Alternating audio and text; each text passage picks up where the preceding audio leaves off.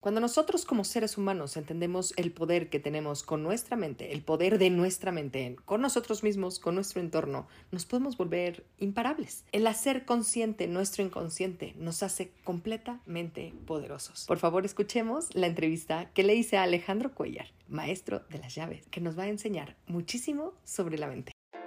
Nadie dijo nunca que quería un hijo con reflujo, que fuera bueno para los berrinches y que siempre soñaron con tener un adolescente que les voltee los ojos y te azote las puertas. Todos incursionamos en esta aventura de ser padres diciendo, a mí no me va a pasar. Y lo cierto es que a todos nos sobrepasa en algún momento. No nacemos sabiendo ser padres, pero hay técnicas que te enseñan a resolver muchas dudas y son mucho más eficientes que los consejos de la suegra. Bienvenidos al podcast de Academia para Padres. Caminaremos en las diferentes etapas del desarrollo primario de estas pequeñas personitas para ayudarte a crear este ambiente libre de caos y con estructura y hacer que las cosas pasen. ¿Estás listo? ¡Comenzamos! Hola, ¿cómo están? Estoy muy emocionada hoy de estar con todos ustedes porque estoy con Alejandro Cuellar. Muchos de ustedes lo pueden conocer, muchos otros no. Em, podría decirles yo muchas cosas de él, pero prefiero que él se presente. Por favor, Alejandro, buenos días. Muchas gracias. Buenos días. Eh, bueno, mi nombre es Alejandro Cuellar y mi metáfora sobre mi identidad es el maestro de las llaves. Sí, tengo las llaves para abrir la mente de las personas. Mi trabajo en sí consiste en escuchar a las personas y que rompan, rompan sus propios límites para alcanzar los resultados que quieren. Es sencillo, simplemente es la idea es que cada persona tiene una llave, ¿sí? Mi trabajo es encontrar esa llave para abrir la puerta, como tú dices, porque siempre nos dicen, eh, esta es una puerta que tienes que cerrar y abrir otra para, abrir, eh, para ir al pasado. Cuando una puerta se cierra, se abre otra. Sí, pero las cosas no se cierran solas y se abren solas. Tenemos que saber abrirlas. Y mi trabajo es ese, precisamente es cómo abrir las posibilidades que tiene una persona, buscar la llave que cada uno de nosotros tenemos para abrir esa, esa puerta en ese concreto. Y no solamente a nivel personal, lo podemos hacer a nivel personal, a nivel familiar, a nivel profesional.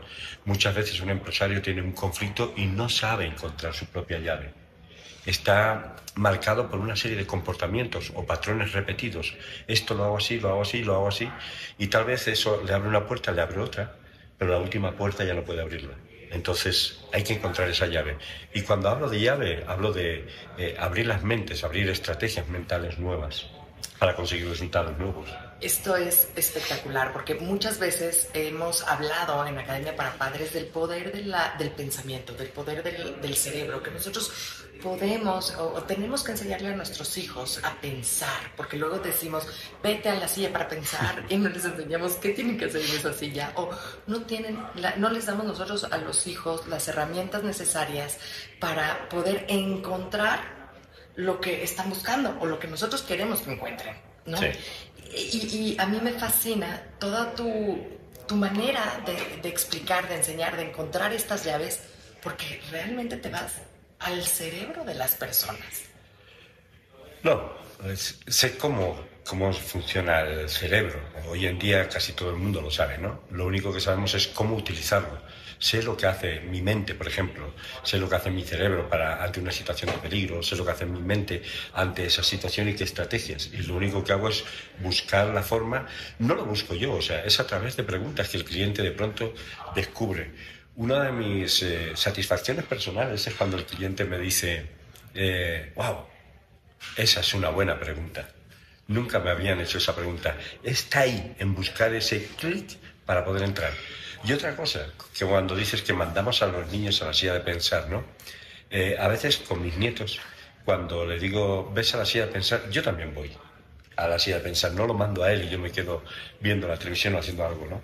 Lo que hago es ir a la silla de pensar porque él tiene que pensar algo y yo también tengo que pensar cómo le transmito eh, la idea de hacer algo o de cómo le transmito el superarse cuando él está haciendo otra cosa. Tengo que pensar yo también. A veces casi tenemos que ir a la silla de pensar más los adultos que los niños. Sí, de hecho, bueno, pues dice, ¿no? Que la silla de pensar lo hizo un, psicólogo americano justamente para eh, poner a salvo a los niños de la reacción negativa de los padres. Entonces, sí, coincido contigo. Creo que es sumamente importante que nosotros aprendamos también a pensar para enseñarle a nuestros hijos a pensar. Dinos, ¿qué capacidades tenemos como seres humanos con nuestro pensamiento? Todas todas. Eh, de hecho, yo muchas veces le digo a los alumnos, si lo puedes soñar, lo puedes conseguir. ¿De acuerdo? La mente profunda tiene mucho poder. ¿Sí? Y nuestra imaginación tiene mucho poder. Es mucho más poderosa la imaginación que el, raciocinio. ¿sí?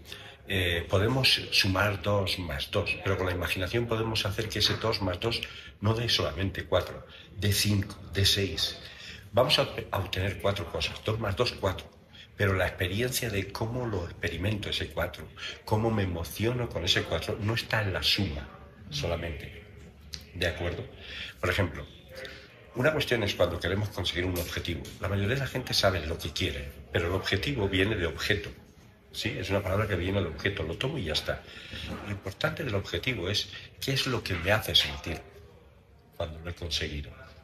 Entonces, eh, si hago esto y hago esto, hago esto y hago esto, tendré el objetivo. Ese son dos más dos, son cuatro. Pero una vez que tengo ese cuatro, ¿sí? ¿Qué consigo yo personalmente? Y puede ser consigo satisfacción, consigo bienestar, consigo alegría. Esa es la idea.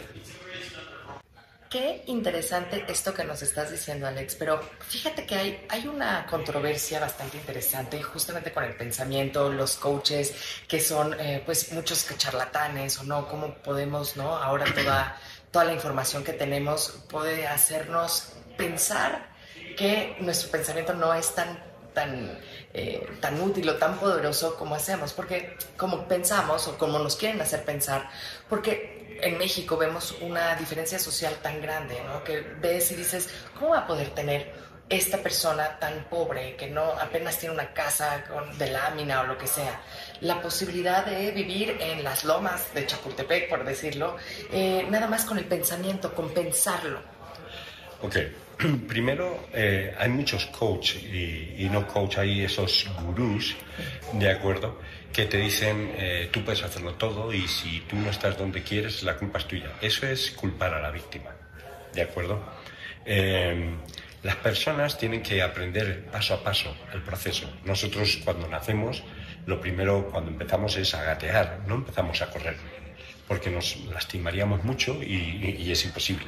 Primero gateamos, después reptamos y después empezamos a andar. ¿De acuerdo? Eh, fíjate que es curioso.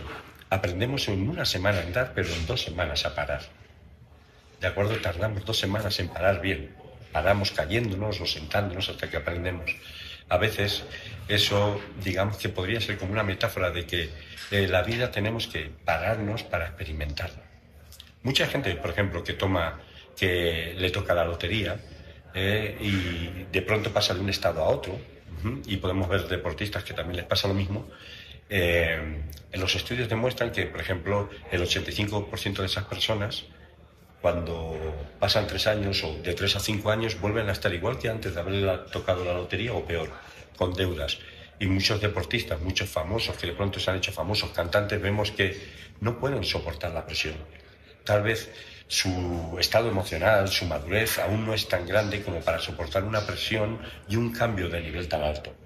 ¿Se imaginan lo que pasa, lo que viven nuestros hijos? Cuando nosotros los sobreprotegemos, no los dejamos hacer la cama, no los dejamos lavar los platos, no los dejamos crecer, no les permitimos porque pobrecitos no vayan a sufrir. Les voy a evitar la fatiga, como diría el doctor Chapatín, ¿verdad?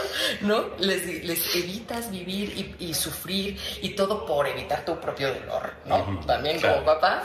Y entonces salen al mundo como adultos y se dan en la torre y de repente dicen es que yo no quiero ser, no, no puedo yo con mi responsabilidad, ya no quiero ser adulto, prefiero ser hijo y entonces empezamos y regresamos al anhelo de la protección de mi mamá, de que prefiero la sopa de mi mamá y ahí vienen los pleitos hasta con la suegra, ¿verdad? Sí. A ver, ¿qué ocurre? No preparamos a, a los hijos realmente para que ellos vivan su propia vida. De acuerdo, a veces los padres... Eh, vuelcan sobre los hijos las expectativas que ellos tenían.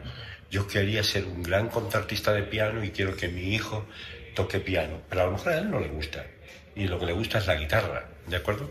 Eh, los hijos no están para que nosotros eh, seamos felices. Nosotros estamos para enseñarles a los hijos un camino, el que ellos quieran, para que ellos sean responsables de su propia felicidad, no de la nuestra. Porque entonces esos hijos nuestros crecen y cuando encuentran una pareja, eh, yo no soy responsable de mí, tú me tienes que hacer feliz a mí. Así que imagínate, la carga que tienes tú, tú tienes la carga de hacerte feliz a ti y tienes la carga de hacerte, hacerme feliz a mí.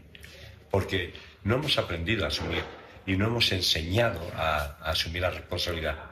Eh, y eso es algo que pasa siempre, todas las generaciones. Mis padres me dieron lo mejor que pudieron para que no me faltara lo que a ellos les faltaba. Y yo le he dado a mis hijas lo mejor que he podido para que ellas tengan lo que yo no he tenido. Eh, y mis hijas, es una cadena, ¿no? Y cuando compramos un televisor, un carro, tenemos eh, instrucciones de cómo funciona es de si sale esta lucecita, es que te falta aceite al carro, de esto, pero cuando tenemos un niño, ahí te dejan. No vienen, no vienen con un manual de instrucciones, nadie te ha enseñado cómo ser, estás aprendiendo como aprendiste tú. Y si estás vivo, pues piensas, bueno, esta es la mejor forma que yo aprendí y esta debe ser buena para mis hijos. Y tenemos muchas ideas de la época de las cavernas.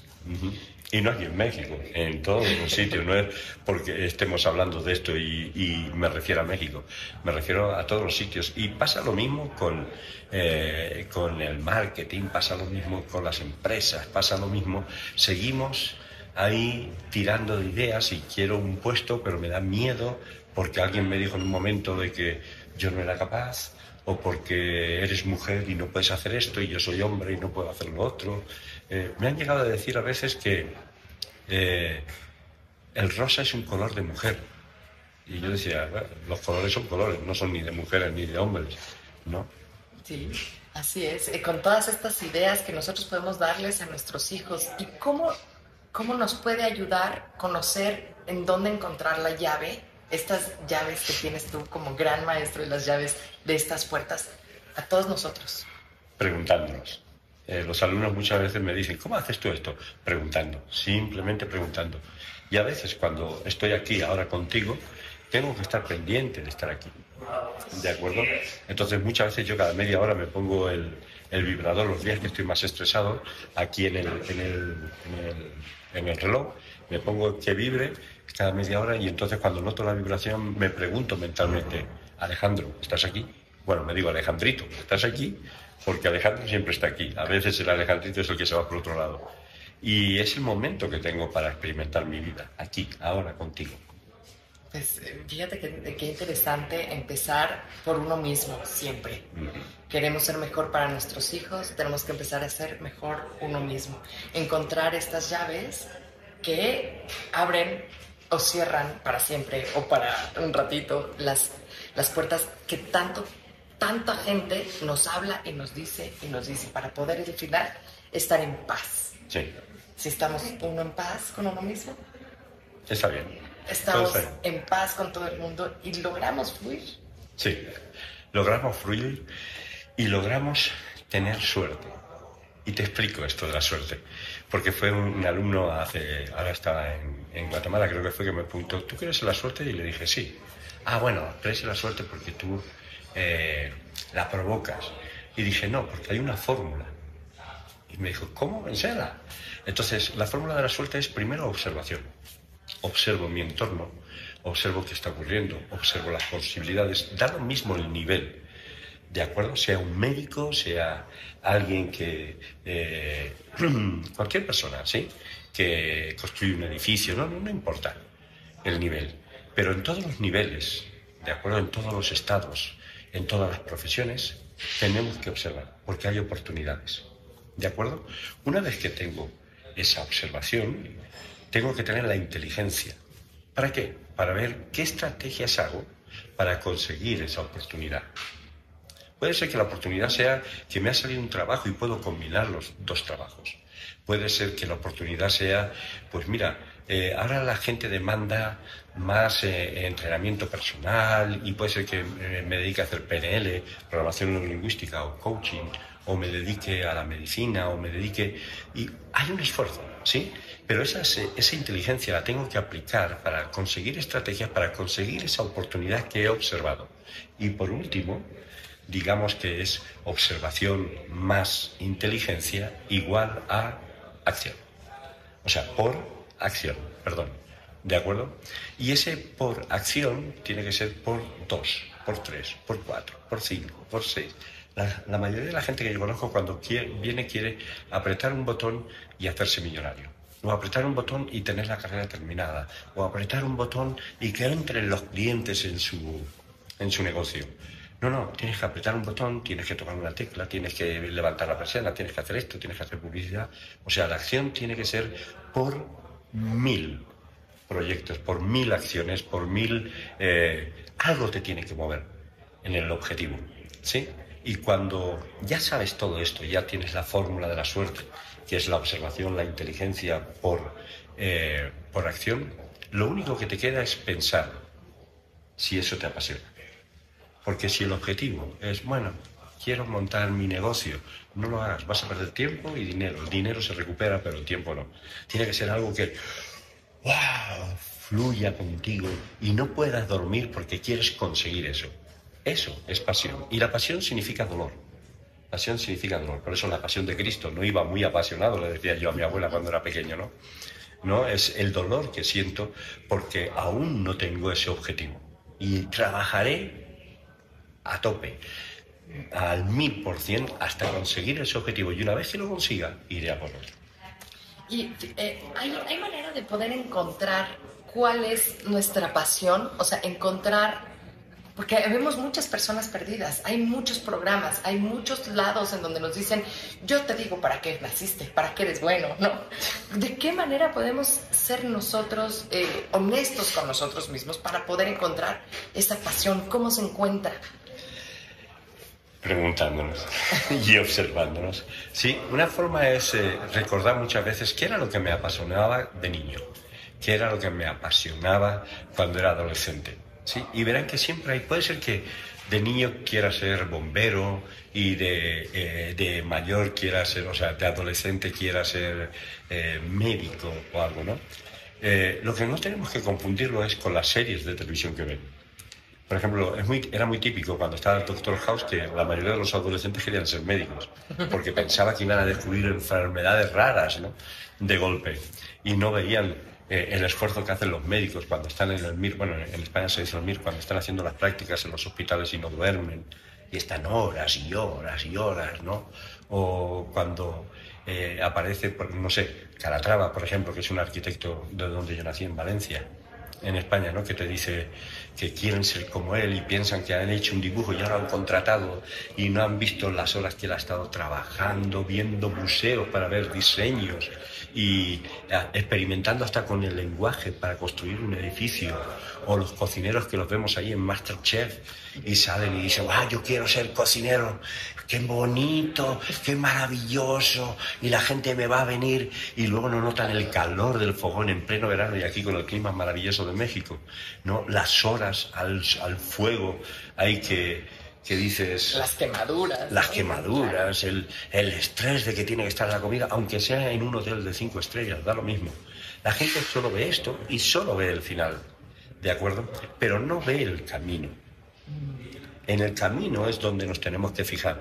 La pasión y aquello que me llama tiene que ser el camino. Lo divertido de la montaña, cuando llegamos a la montaña, no es llegar arriba, es toda la aventura que hemos hecho y cuando nos hemos parado y hemos dicho, ah, ya no puedo más, me bajo, me bajo, no puedo más.